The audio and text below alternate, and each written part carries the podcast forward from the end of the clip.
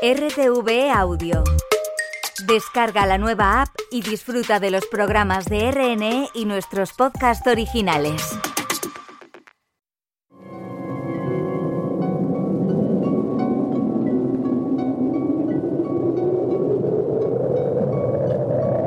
Solo cuando el túnel está en la más absoluta oscuridad es cuando puede volver otra vez la luz.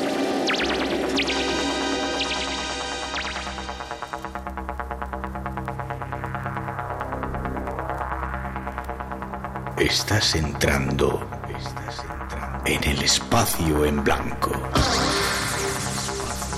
Una puerta a nuevas dimensiones de la existencia. Una nueva perspectiva sobre la realidad. Espacio en blanco.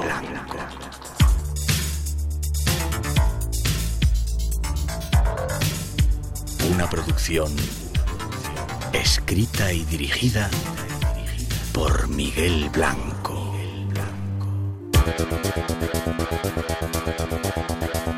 Hola, los misterios nos esperan. Comienza el espacio en blanco y sois todos bienvenidos. Algo que ya hacemos en directo cuando son las 2 y 8, 1 y 8 en las Islas Canarias, desde el estudio 101 de la Casa de la Radio, con los saludos como siempre y la bienvenida de todo el equipo que se encarga de realizar el programa. En la parte técnica, Margasca y Pedro López, Natalia Sotillos en la realización y coordinación, Ricardo Aguilera en la producción, Juan Gómez en la redacción y Tere Vilas en la locución. Recordaros que en breve estaremos en Zamora y nos gustaría veros allí en dos semanas. Va a ser en el Teatro Ramos Carrión a partir de las 22 horas, con entrada libre para todos los que queráis venir, sábado 17, y, va a haber invitados muy especiales, un programa que no tenéis que perderos. Nuestras redes sociales se abren. Escríbenos al correo espacio en blanco arroba rtve.es. Mándanos un WhatsApp al 633 50 50 11 y búscanos en las redes sociales como eBlanco Radio RN. Redes que controlan Antonio Baena, Ramón Álvarez y Juan Gómez. Y ya os ofrecemos un avance de lo que os tenemos preparado.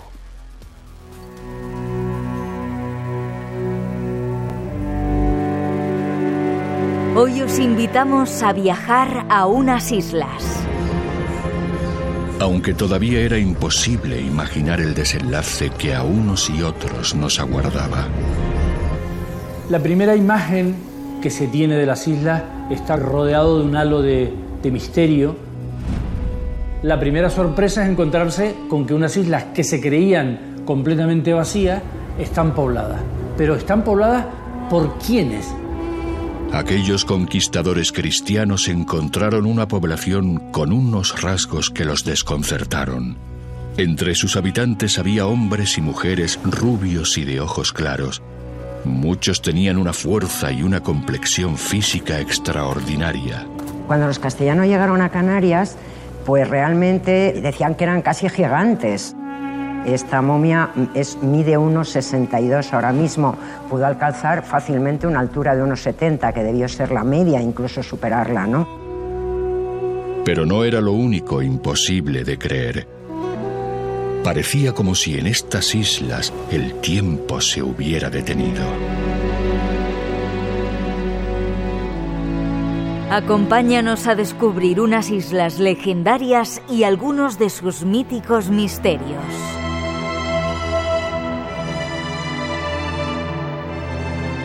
Habrá más, nuevas voces que se unirán a la búsqueda de respuestas en este mundo nuestro.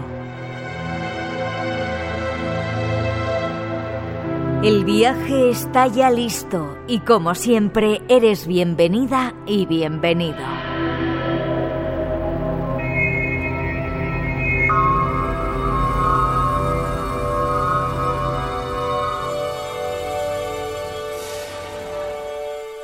Están algunas de las intenciones, no os perdáis la segunda parte que vamos a descubrir algunas cosas que han visto con telescopios.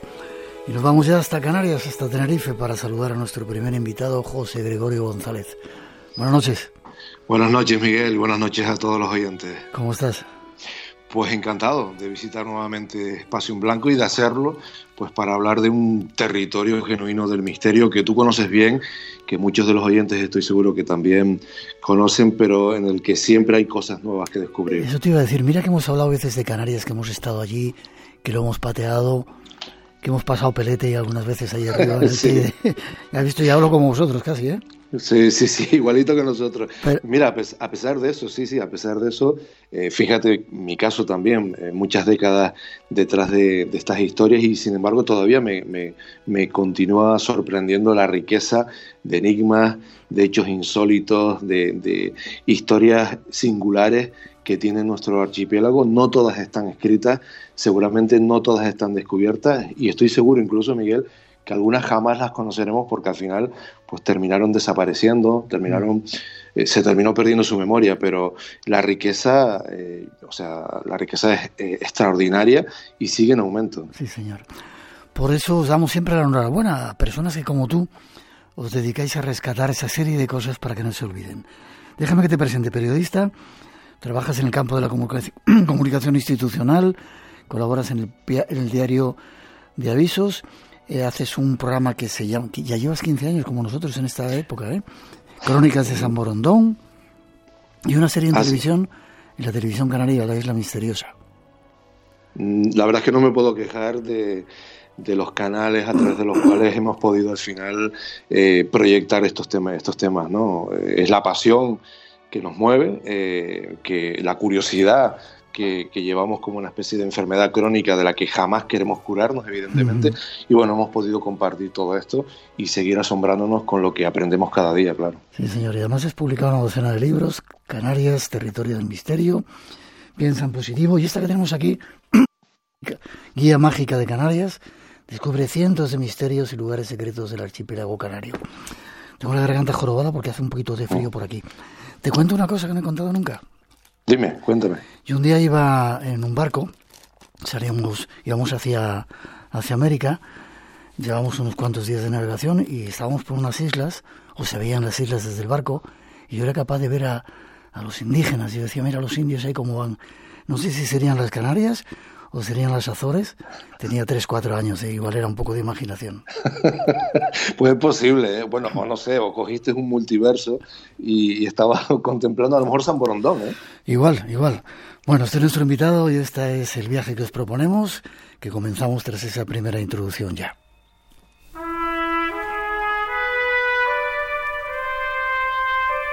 El archipiélago canario es un crisol de leyendas, misterios y enigmas aún por descubrir. Junto a nuestro guía, hoy echaremos una ojeada a incógnitas como la de la Atlántida y San Borondón. Sin olvidar la momificación, la trepanación, los grabados rupestres, la religión aborigen, los alineamientos astronómicos de sus yacimientos o las pintaderas.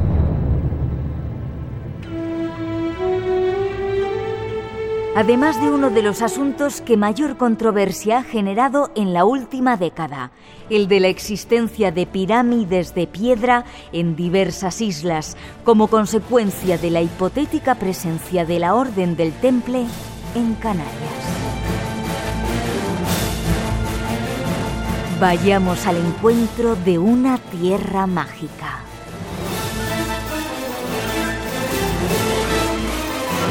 Pues ya estamos en ella, ya empiezan los saludos. Nos saludan desde Albacete, José y Conchi desde Albacete que van en ruta hacia Alemania, están pasando por León y están escuchando el programa. Saludos para todos los que estéis por ahí. ¿Por qué, José Gregorio, son tan especiales, tan diferentes, tan, no sé cómo decirlo, únicas esas islas, esas ocho islas? Bueno, Miguel. ¿Nueve, eh, con San Borondón? O, sí, nueve con San Borondón perfectamente. Incluso podríamos ampliarlo si incorporamos a los islotes. Eh, yo, no, yo no tengo una respuesta definitiva sobre los motivos, pero me puedo imaginar eh, una serie de factores que han influido en esta consideración mágica, en esta incidencia de misterios que parece muy por encima de la media. ¿no?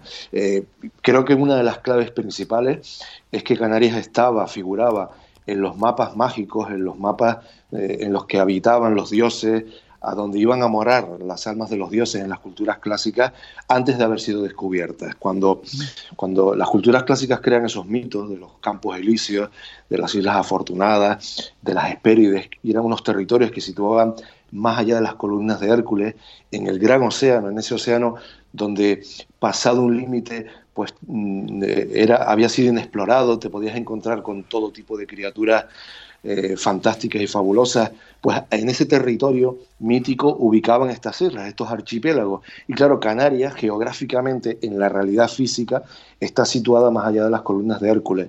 Y la hizo, yo creo que esto la hizo depositaria antes de ser descubierta físicamente y, y obviamente visitada y conquistada, pues la hizo formar parte de esos territorios míticos, acunar todos estos enigmas, incluso la Atlántida, ¿no? que según el relato de Platón estaba más allá de las columnas de Hércules.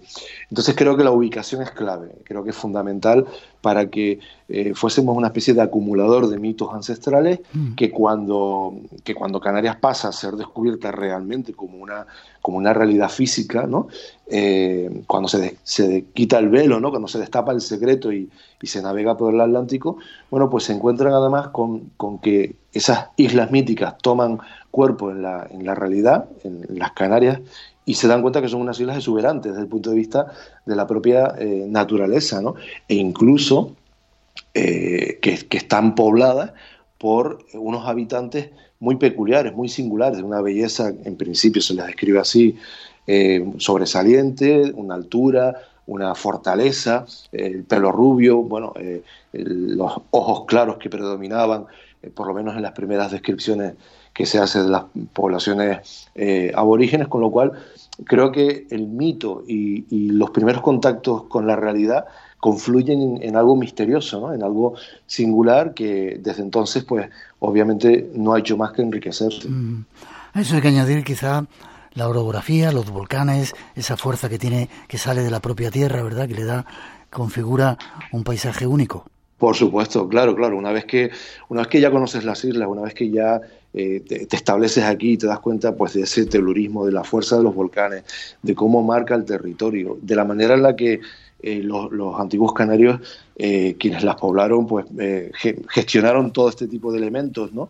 Y crearon, bueno, vinieron con una religión, pero la adaptaron también al propio territorio, a sus fenómenos, a los hitos en piedra, al, al mar, es decir, a todos los elementos, pues evidentemente todo esto cogió una fuerza increíble. ¿no? ten en cuenta que cuando, por ejemplo, se habla de las Hespérides en ese mito eh, eh, eh, griego, pues se plantea que hay unos dragones, el, famoso Ladón, ¿no? el dragón de las cien cabezas, y claro, cuando físicamente se visita las islas y se encuentran, por ejemplo, con el drago, con el árbol drago, mm. se dan cuenta que recuerda, recuerda a un dragón, es decir, eh, con numerosas ramificaciones, eh, es decir, de hecho recibe después el, nombre de, dragón también, ¿no? El, propio, el propio árbol. ¿no? Entonces aparece representada en el Jardín de las Delicias el propio drago.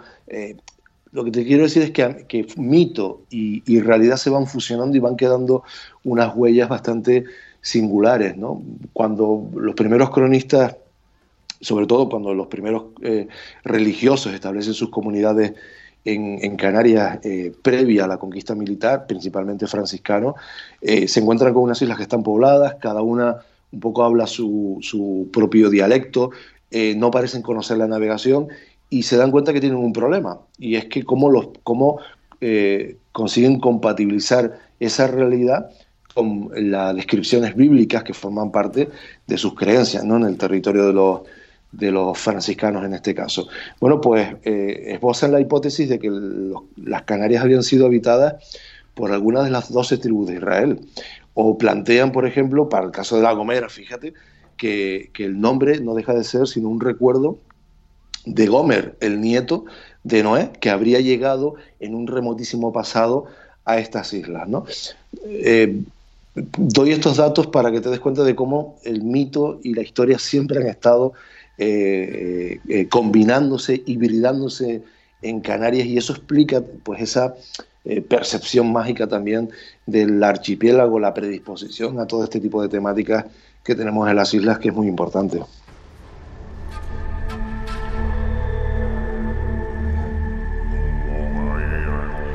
Hay una tinerfeña que te saluda desde Chinet, que no sé dónde será.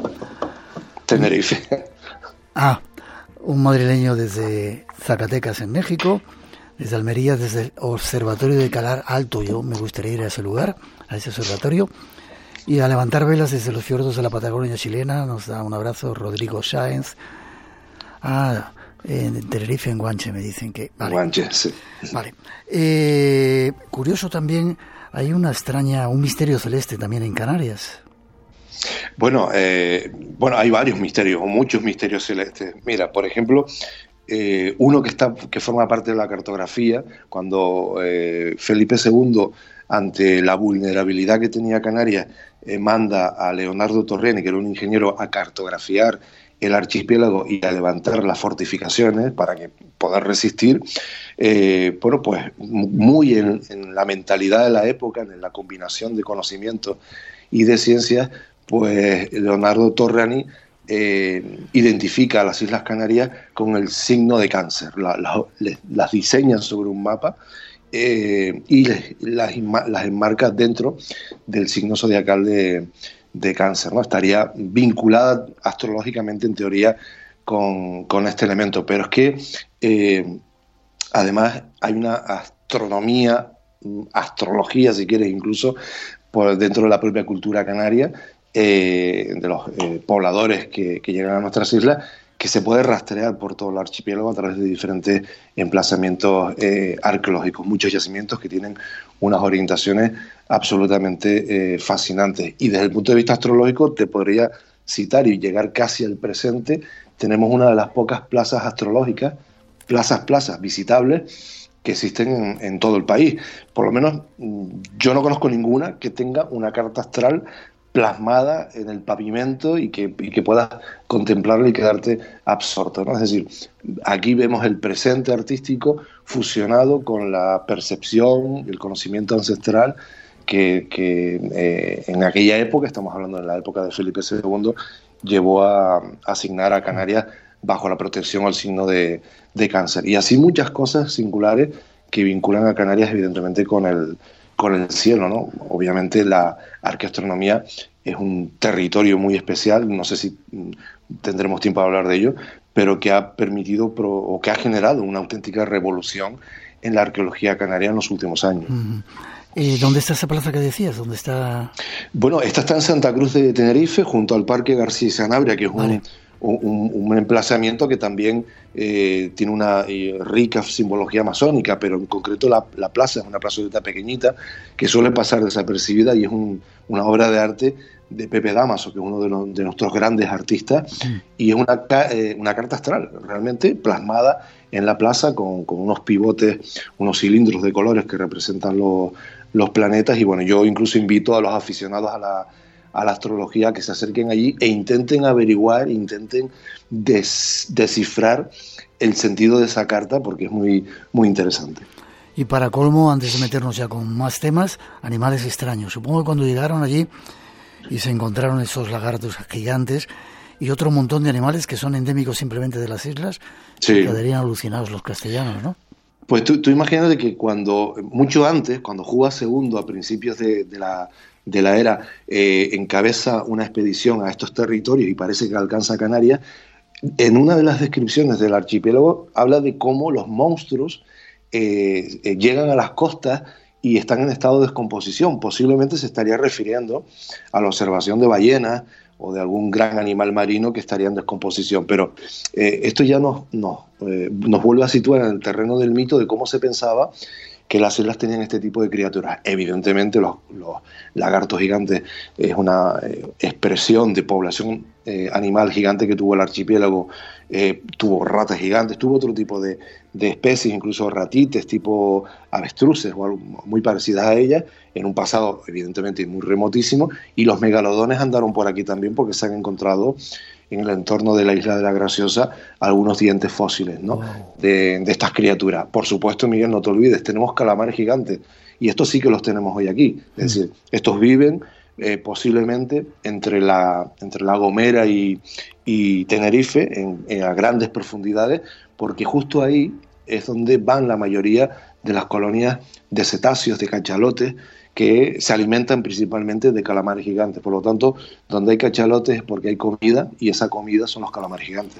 Y para colmo Tibicenas, ese perro extraño y otro que lo vamos bueno, sí, sí, sí. Lo vamos a dejar ahí. Atlante y San Bruno lo hemos hablado muchas veces. Vamos a cosas más concretas después de esa introducción. 2 y 27, 1 y 27 en las Islas Canarias. Estamos en directo. Espacio en Blanco. Tu cita con lo desconocido. En Radio Nacional. Con Miguel Blanco.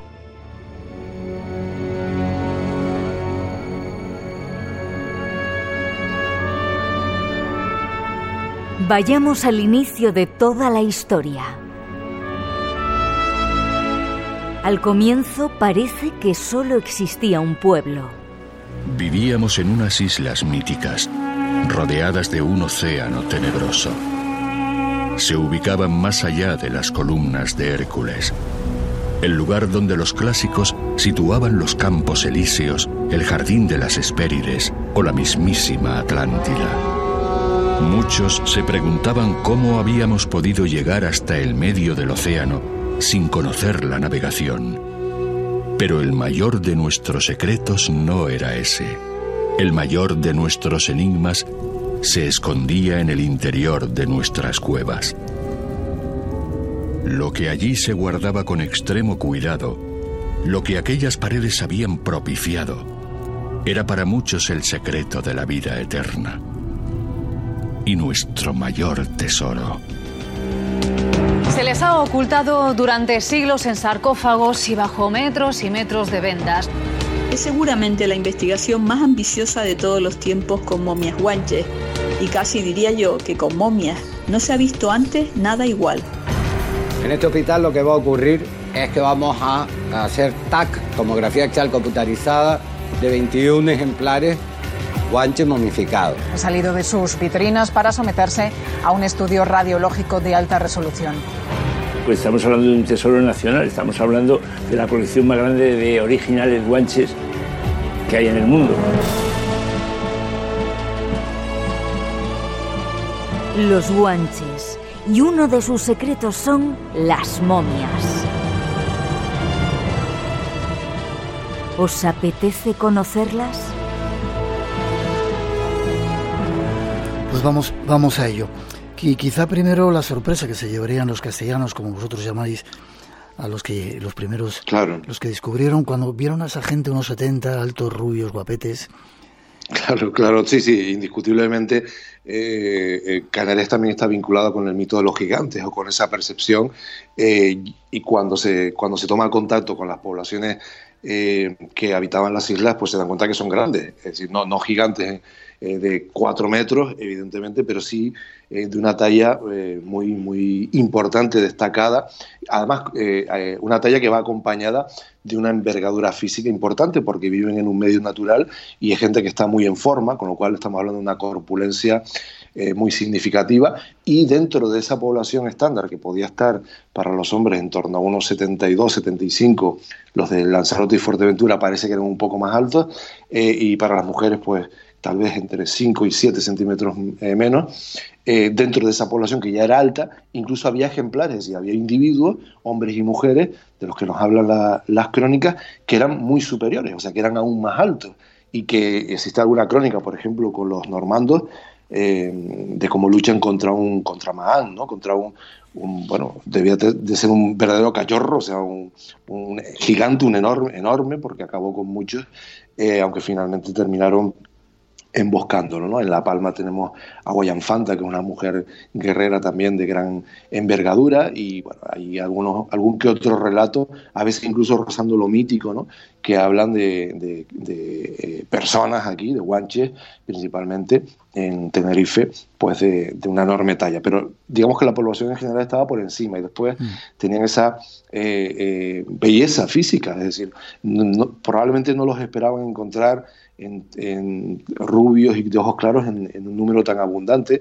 Y todo esto obviamente les desconcertó y además bien organizados, con una, eh, un, respeto especial eh, y un papel especial para la mujer dentro de, la, de las comunidades. Es decir, se encontraron con, con, algo que evidentemente no esperaban. Es verdad que en ese momento surge el, en esas primeras descripciones el mito del buen salvaje, que perdura durante muchísimo tiempo y entonces todo todo lo que tiene que ver con los guanches, con los antiguos eh, benaoritas, con los comeros, etcétera, es descrito de forma muy romántica, ¿no? Todo era bueno, todo era bondad, y evidentemente no era así, era, eran seres humanos y tendrían, y tendrían, no, tenían sus rencillas, había violencia y había cosas que evidentemente no eran paradisiacas, eso está claro, en un entorno que por momentos tenía que ser también eh, hostil, ¿no? Porque podían faltar los recursos y tenerse que tomar medidas drásticas, ¿no?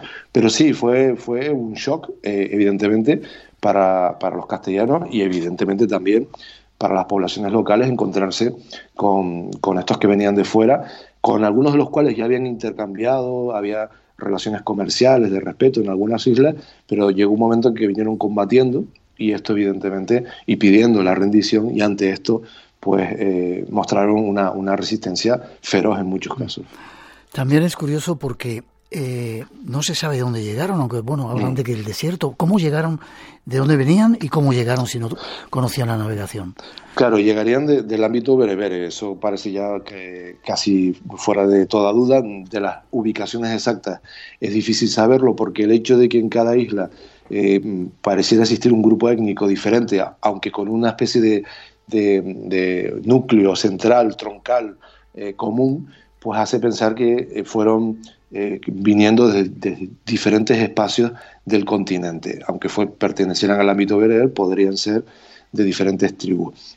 al no conocer la navegación y, y, ser de territorio tierra adentro, lo que se presupone es que fueron traídos, es decir, que fueron transportados. y aquí entrarían, claro, entrarían en juego los romanos. Ah. Una de las hipótesis que se baraja que ante las rebeliones de estas tribus contra el Imperio Romano, pues un castigo pudo haber sido deportarlos a, la, a las islas. Es una hipótesis eh, que tiene mucha, mucha fuerza, muy bien cohesionada, pero que evidentemente no lo explica todo. Y una de las cosas que no explica es la diversidad y, el hallazgo de, de, evidencias de otras oleadas poblacionales. Es decir, posiblemente las islas recibieron eh, más material humano, es decir, nueva población en diferentes momentos y por supuestísimo también hubo una relación de los habitantes de las islas con comerciantes que podían pertenecer a otras culturas. ¿no? A veces se habla de fenicios, eh, cartagineses, eh, obviamente los romanos que incluso pudieron llegar a tener en la isla de Lobo una factoría para extraer púrpura y a esto hay un yacimiento arqueológico muy importante que en los últimos años se ha estado investigando en, la isla de Lobos, que apunta en esa, en esa dirección, es decir, no, eran no, estaban completamente eh, aislados, ¿no? pero la procedencia seguramente sería esa por, por, las conexiones culturales, incluso los estudios más recientes de tipo eh, genético, pues han ido afinando un poco más la, digamos que la puntería eh, pero claro, el cómo llegaron, bueno, todavía está ahí en el aire. Es posible que, fuesen transportados en una gran oleada, pues por los romanos en este proceso de deportaciones, pero también algunos llegarían de otra manera, por sus propios medios. Lo cierto y seguro, Miguel, es que eh, si sabían navegar, si supieron navegar en algún momento, esa memoria la terminaron perdiendo, posiblemente porque ya no les haría falta navegar, porque se establecieron en los territorios eh, y, evidentemente las evidencias de esa navegación, las evidencias materiales, pues terminarían desapareciendo con el paso del tiempo porque serían barcos hechos de, madera o de juncos y eso pues, obviamente el tiempo los, deteriora, ¿no? Pero bueno, eh, la verdad es que es un, verdadero misterio que, como decía, los primeros franciscanos lo intentaron resolver con la Torre de Babel y con los descendientes de Noé y de las tribus perdidas. Así que, bueno, aún permanece un poco el, eh, algunas incógnitas en torno a este asunto, pero bueno, es la primera de las muchas incógnitas que, rodean a, la, a la cultura de los antiguos canarios. Otro de los misterios eran las momias.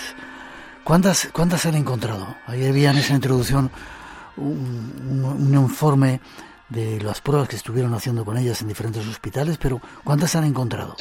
Bueno, pues es difícil. Yo no tengo una cifra exacta. Estamos hablando de unas cuantas decenas. Tenemos eh, constancia de emplazamientos de, de, necrópolis donde había incluso centenares de cuerpos. Así, así nos ha quedado un poco el testimonio, el recuerdo en algunas noticias de siglos pasados. Eh, después también tenemos el comercio al que, al que fueron sometidas, es decir, la, la, expoliación de los yacimientos y cómo se vendían, porque había compradores interesados tanto en utilizarlas para como, como polvo de momia como para colecciones privadas que hicieron que las momias canarias llegasen a lugares tan distintos como Inglaterra, Argentina o Estados Unidos, ¿no? por poner eh, algunos ejemplos. Entonces, es difícil determinar cuántas se han eh, eh, encontrado realmente. Hoy se conservan varias, varias decenas y evidentemente, si hacemos caso a las crónicas y extrapolamos los datos que tenemos, debieron de ser cientos o miles de momias, ¿no? Las que llegaron a, a, coexistir en un determinado momento. Además, Miguel, resulta muy sugerente, muy evocador pensar que aún quedan muchas cuevas y aún quedan grandes necrópolis por descubrir, eh, que seguramente nunca llegaremos a, dar con ellas porque el territorio se ha transformado mucho y algunas habrán quedado bloqueadas para siempre. ¿no? A mí me contaron cuando andaba por ahí, por algún lugar que ya te diré, que había, habían visto algunas. Eh, cuando hablamos de momias, uno piensa en Egipto. ¿Estaban relacionados con Egipto? Quizá venían también de esa zona y recuperaron ese saber. Claro, es curioso porque hasta hace nada eh, había como una especie de, de, complejo en, una buena parte de los prehistoriadores canarios y no les gustaba hablar de momias, o sea, no, decían momias guanches, hablaban de cuerpos mirlados, ¿no? que, que, era el procedimiento que utilizaban, pero al final estamos hablando de lo mismo, es decir, eh, de momias, ¿no? Hoy en día hablan con, con tranquilidad y sin complejo utilizan el concepto momias, que es el que entiende todo el mundo. ¿no? Eh, bueno, el problema de que hubiese momias en Canarias es, que no había momias en ningún otro sitio alrededor. Entonces, ¿de dónde procedían? ¿De dónde venía ese conocimiento? Mm. Y ahí es donde entra Egipto, ¿no? Se empieza a barajar la hipótesis de que los guanches podían venir de Egipto, ¿no? Cuando digo guanches me, quiero referir a toda la población de Canarias, aunque es un término utilizado específicamente mm. para Tenerife. ¿no? Entonces, bueno, esto generó eh, muchísima incomodidad porque no hay ningún tipo de prueba que conecte eh, eh, Egipto con... Bueno, hay alguna, pero ninguna tan rotunda e incuestionable que conecte Egipto con, con Canarias. ¿no? entonces, había un serio problema. Está claro que vienen con la momificación con la creencia desde sus lugares de origen. Y si ese lugar de origen es el, el África, el, África cercana, pues por ahí tendría que haber algún tipo de conexión con el antiguo Egipto. Y parece que sí, hubieron dinastías eh, libias, eh, hubo, hay una conexión ahí con eh, una descendiente, una hija, creo hija o nieta de Cleopatra, que también pudo traer al entorno de Mauritania a sabios, a médicos, a embalsamadores egipcios y quizás ahí eh, las poblaciones originales de Canarias tomaron contacto con la momificación, es decir, es una posibilidad, pero lo que está claro es que las momias canarias no son iguales que las momias egipcias. Las momias egipcias tienen otro tipo de proceso, otro tipo de materiales, y, es normal que no sean iguales porque en Canarias hay una adaptación al territorio. O sea, no puedes momificar y cubrir con tela si no tienes tela, por ejemplo. Entonces, pues en Canarias no había y se utilizaron eh, pues, eh, eh, ramas, se utilizaron piedra volcánica para desecar, un determinado tipo de ungüentos, se utilizó el, humo, el fuego para ayudar en el secado, ponerlos al sol. Es decir, creo que hubo una adaptación a los recursos que disponibles en, Canarias, en las islas, frente a los que podían disponer en, Egipto o en cualquier otro lugar del mundo donde se, se pudiese momificar artificialmente. Pero consiguieron unos excelentes eh, resultados, Miguel. Eh, preservaron los cuerpos de manera intencionada de una forma muy, muy eficiente en, en, base a las momias que conocemos, en base a las que no conocemos, a lo mejor podríamos incluso estar ante casos mucho más sorprendentes y, llamativos. Y todo esto, pues porque tenían una creencia trascendente, que esta es la clave de la historia. La profunda espiritualidad que, según todos los indicios, pues tenía esta gente una, una cosmovisión eh, profunda, una conexión con el medio, una conexión entre cielo y tierra, es decir, y obviamente con los antepasados siempre presentes. ¿no? Entonces, bueno, yo creo que esto es lo, una de las cosas más importantes, eh, uno de los mensajes más importantes que se esconde detrás de, del fenómeno siempre atractivo de las momias. las momias. A ver si en un minuto eres capaz también de hablar de la trepanación. ¿eh? Tenían, hay pruebas de que practicaban también la trepanación y evidentemente la gente seguía viviendo. Sí, sí, sí. Además es curioso porque también este tema eh, ha sido como ninguneado durante muchísimo tiempo, pero hoy, bueno, hoy las cosas se las toman un poquito más con calma y las ponen en el contexto. Estamos hablando de operaciones de la cabeza, es decir, perforaban el cráneo y la gente sobrevivía a esta operación. Por lo tanto, sabían, cauterizaban la herida y utilizaban algún tipo de planta que frenaba las infecciones.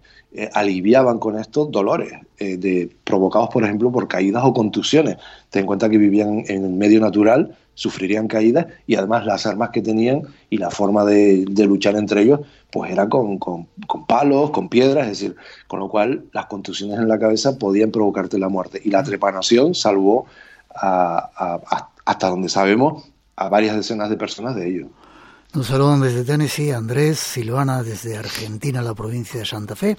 Nos invitan, Samuel, nos invita al Observatorio de Calaralto en Almería. Yo me apunto. yo voy, yo voy. Vale, pues ya sabes. Y mucha gente que está escuchando en la cama con los auriculares, transportándose con lo que estás contando. 2 y 42, 1 y 42 en las Islas Canarias. Hay mucho que contar todavía acerca de estas islas.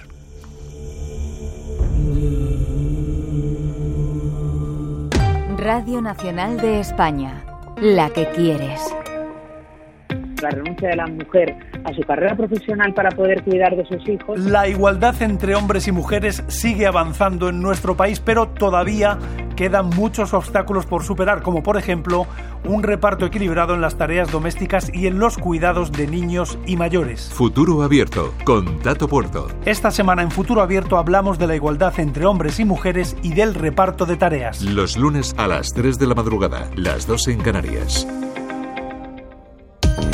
Y recuerda, no es un día cualquiera. Los fines de semana desde las ocho y media de la mañana. RTV, la que quieres.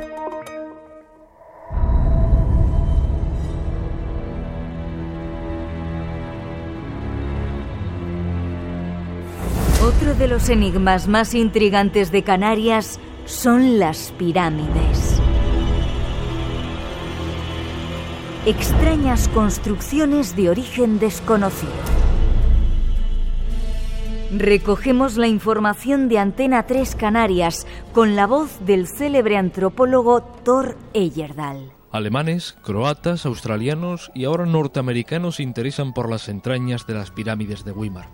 La expedición norteamericana, compuesta por un egiptólogo y por profesores y estudiantes de la Universidad de Tacoma en Washington, pretende averiguar, más bien datar, los inicios de estas construcciones. Han cavado una fosa en la pirámide central con el fin de extraer algún material que pueda darles la fecha. Se centra en hacer un sondeo en, esta estructura, que es la pirámide que nosotros denominamos pirámide número 4, y eh, fundamentalmente el objetivo de la misma es intentar conseguir muestras tanto orgánicas como inorgánicas, que puedan ser eh, susceptibles de datación por medios eh, que nosotros llamamos medios de datación absoluta, como puede ser el carbono 14 o la termoluminiscencia. Desde 1991 estas pirámides son miradas y comprobadas palmo a palmo por el antropólogo Tore Yerdal. Este noruego, que ha conseguido que el patrón de la naviera Olsen invirtiera en la zona, está seguro que alguna civilización de pescadores y experta en el viaje pasó por Canarias como pasó también por Sicilia y Cerdeña. Yo no creo que este aquí son tan antiguos como este, pero soy bien seguro que era prima de la época eh, europea. Puede ser que 1400, puede ser antes, pero es necesario eh, de encontrar material orgánico al interno. Es questo que estamos buscando. De momento, en esta prospección arqueológica no ha habido descubrimientos tales como trozos de cerámica u organismos susceptibles de ser pasados por el carbono 14 y así datar la fecha en la que se construyó esta pirámide. Pero ha habido otro gran descubrimiento, al menos para los arqueólogos norteamericanos, y es que toda esta pirámide está rellena de estas piedrecitas pequeñas y no de grandes rocas como se pensaba en un principio.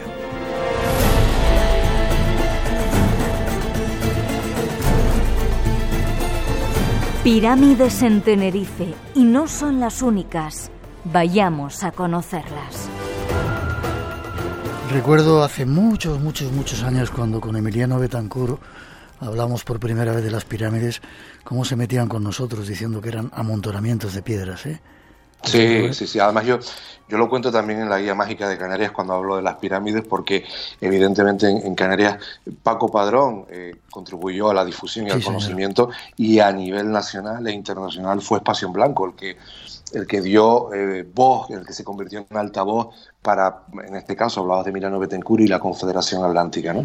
Eh, bueno, hoy te diría más o menos lo mismo, ¿eh? aunque quizás la intensidad del debate es, es, menor, ¿no? es menos apasionado que en aquella época, que todo el mundo parecía que se sentía amenazado porque llegaba gente heterodoxa eh, reinterpretando la historia de Canarias, pero ahí siguen estando, sigue siendo un misterio, siguen apareciendo este tipo de, estructuras cuando se dejan de cultivar en algunas zonas y, o cuando se, despejan de vegetación. Y, la incógnita sigue vigente, Miguel, todavía no está claro. Para académicamente, eh, las de Wim, las de Chacona en concreto, estas a las que se hacía alusión en el reportaje y que llamaron la atención de Torres Yerden, son monumentos etnográficos pero evidentemente nunca se produjo la gran investigación arqueológica, solo sondeos y, bueno, las incógnitas siguen vigentes. Por ejemplo, en la isla de La Palma hay crónicas eh, antiguas, ¿no? Que hablan de que se levantaban estas estructuras con fines ceremoniales.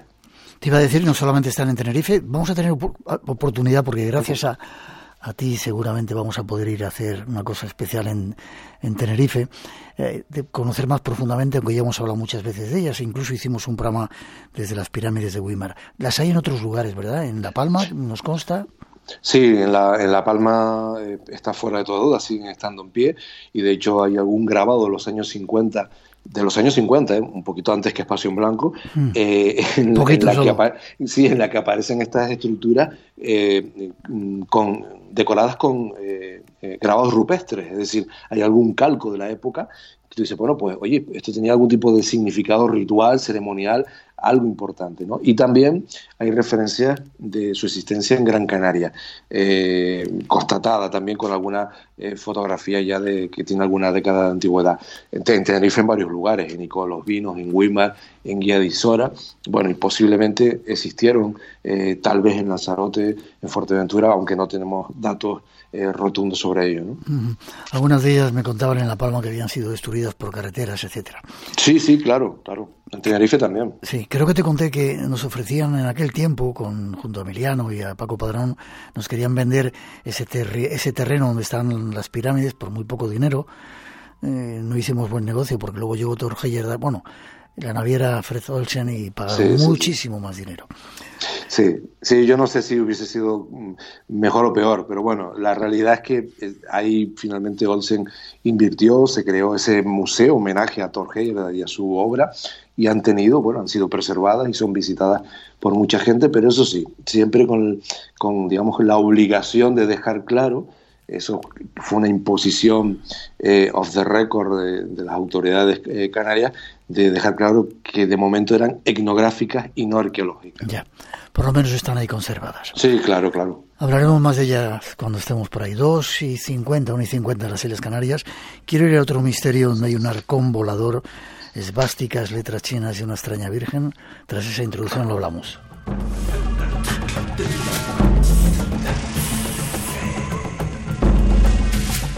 En Radio Nacional tenemos las noches más llenas de misterio de la radio. Adelante, disfrútalas. Estás en Espacio en Blanco, con Miguel Blanco, en Radio Nacional de España.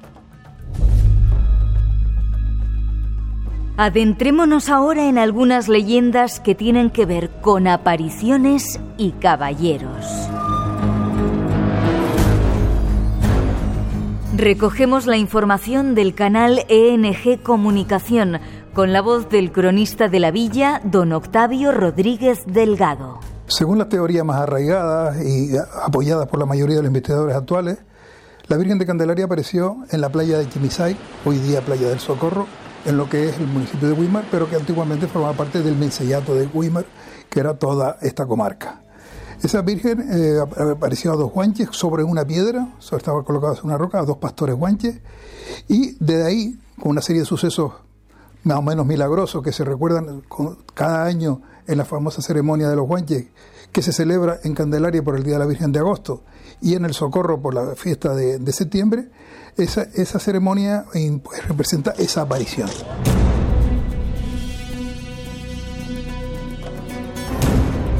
Aparición milagrosa de una Virgen. Ahí comienza una leyenda llena de misterios que queremos vislumbrar más de cerca. También tuvimos la oportunidad con Emiliano Betancourt de hablar de esa extraña Virgen, una Virgen negra que algunos piensan que tiene similitud o, relación con caballeros templarios.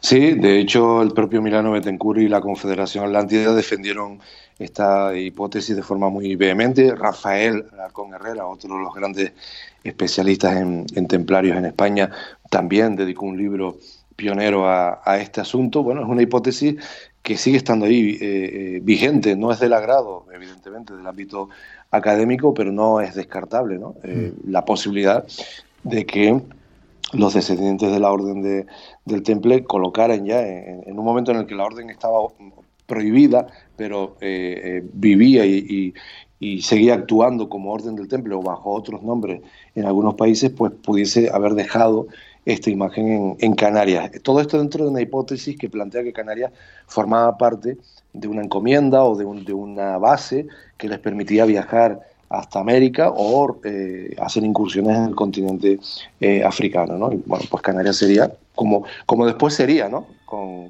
y sigue siendo en la actualidad un, puente entre continentes, ¿no? un lugar donde descansar, donde eh, recargar las pilas, el agua, eh, tomar alimento y partir, arreglar las naves y partir rumbo a otros destinos. Bueno, pues quizás los templarios fueron de los primeros que eh, los que las islas cumplieron esa función.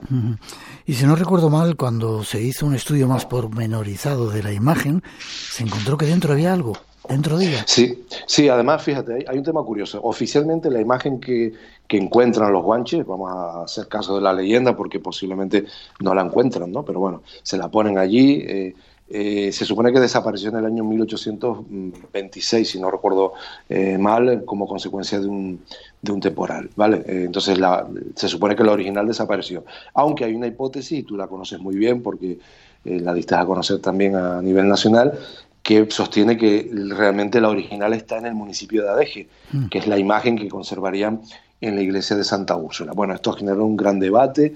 El caso es que esa imagen, la que está en Adeje, en un proceso de restauración en los años 90, es radiografiada, evidentemente, y se localiza a través de la radiografía, pues un punto brillante a la altura del, del corazón que no parecía responder a ningún engarce, a ningún tornillo, a nada que tuviese que ver con la estructura en sí de la propia imagen.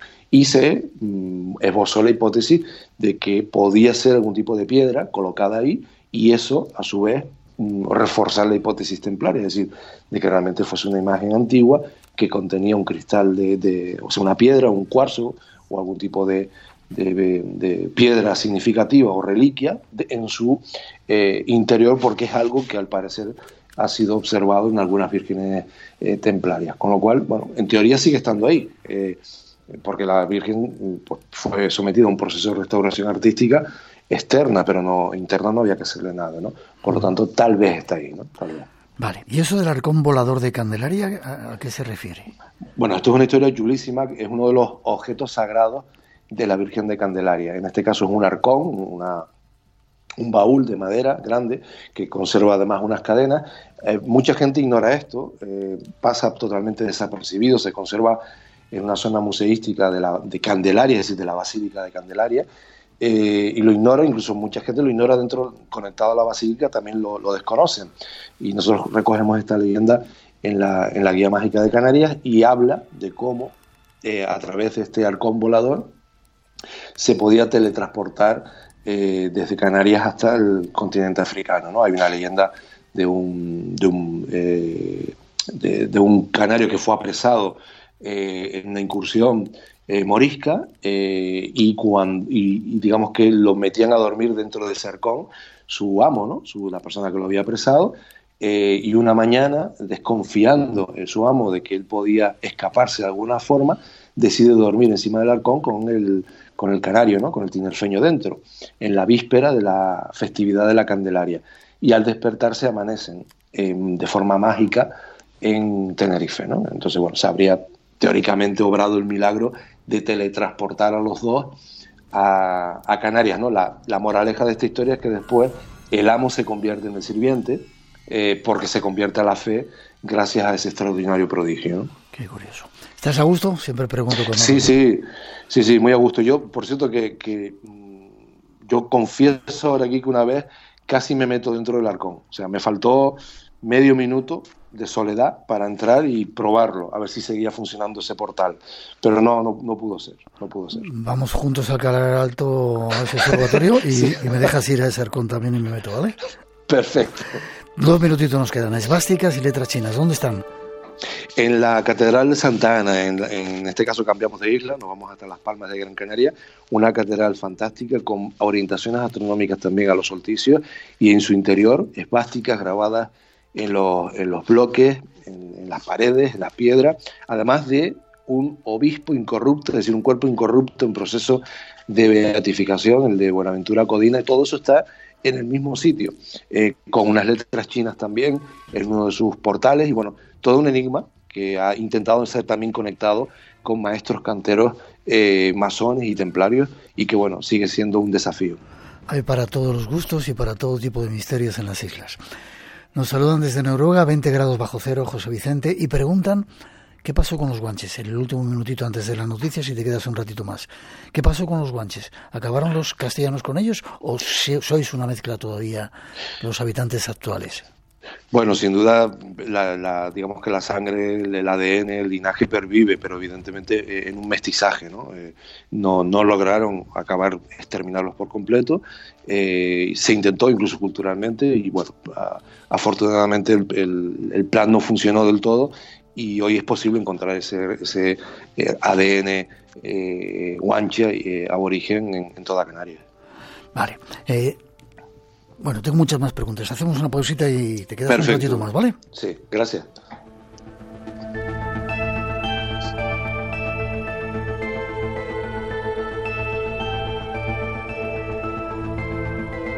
Nos siguen llegando muchos saludos desde diferentes partes del mundo. Sabéis que tenemos un número de WhatsApp, 633 50 50 11, donde podéis mandar si queréis una nota de voz y decirnos desde dónde estáis escuchando 106 países diferentes escuchando el espacio en blanco. Hacemos una pausa para las noticias, llegan la información de las tres, las dos en las Islas Canarias, pero todavía tenemos mucho que contaros.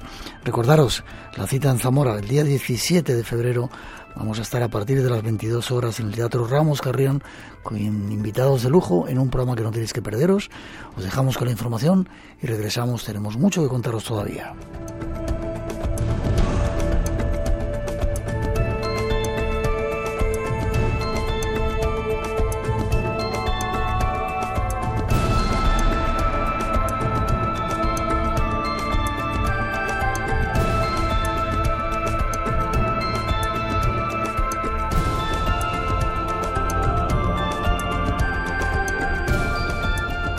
Espacio en Blanco. Tu cita con lo desconocido. En Radio Nacional. Con Miguel Blanco.